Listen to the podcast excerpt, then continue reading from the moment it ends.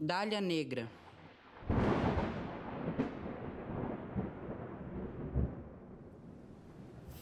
Minha irmã me puxou pelo braço e me arrastou até a praia em plena madrugada. E, se como não bastasse a escuridão que me cegava, o barulho do mar e da tempestade também me ensurdecia. Sua mão apertava meu pulso tão forte que a vermelhidão se espalhava pela minha pele. Eu gosto de Celina. Ela é a única que me trata normalmente, mesmo com meu problema de comunicação. Ela não acha que eu sou louco. Depois da morte de mamãe, minha irmã começou a agir de forma estranha e às vezes até meio perturbada, diria. Ela não se desgruda desse colar. Roubou do pescoço de mamãe no meio do funeral dela. Veja agora, está atravessando uma tempestade para resgatar o colar de pingente de dália negra que ela esqueceu nas pedras. E como se não pudesse ficar pior, o cristal vermelho sangue que ficava no centro da flor caiu de tão antigo. Parece até que a peça perdeu seu brilho depois de ter passado por tantas gerações. A morte de mamãe foi traumatizante para toda a família. Ela morreu durante a madrugada, de repente. Nem doente estava, assim como vovó. Por algum motivo, Celina foi a única que não parecia surpresa, a única que não demonstrou nenhum tipo de emoção. Vem logo! Temos que chegar até as pedras o mais depressa possível. Minha irmã interrompeu meus pensamentos. Ela acha que eu não sei sobre o colar, que eu não vi roubando, mas eu sei, sei de tudo. A vantagem de ser chamado de louco é estar sempre sozinho, o que me permite observar cada passo, cada movimento das pessoas. A viagem para a praia era para que a família pudesse se distrair no dia de finados, esquecer da morte de minha mãe. Mas não tem como esquecer algo que fica perturbando nossas mentes todos os dias.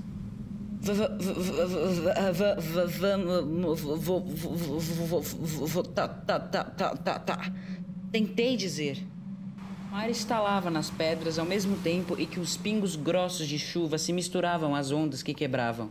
O barulho era impressionantemente alto.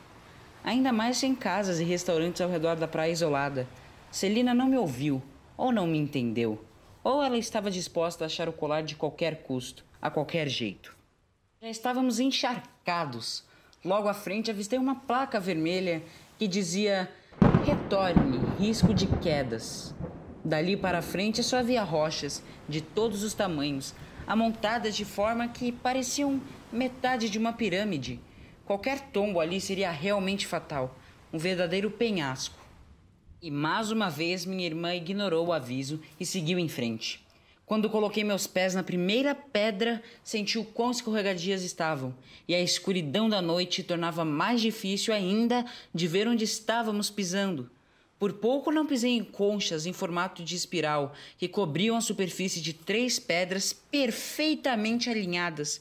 Parece até que foram organizadas por alguém. Ai, onde está? Tem que estar aqui, não, não pode ter sumido. Olhei para o mar cada vez mais distante de meus pés e senti meu peito apertar. As ondas traziam para a margem um cardume. Todos mortos. O, o, o, os pe, pe, mortos. Mo, mo, mo, As palavras não saíam, nunca saem, nem quando ao mais preciso. Um barulho alto e estridente soou aos nossos ouvidos. Um grito? Não não, só podia ser o estalo do mar nas rochas. Eu não estou me tornando louco que todos dizem que eu sou. Os olhos não podem ser dois pares vermelhos entre as pedras. Não, minha mente está me pregando peças.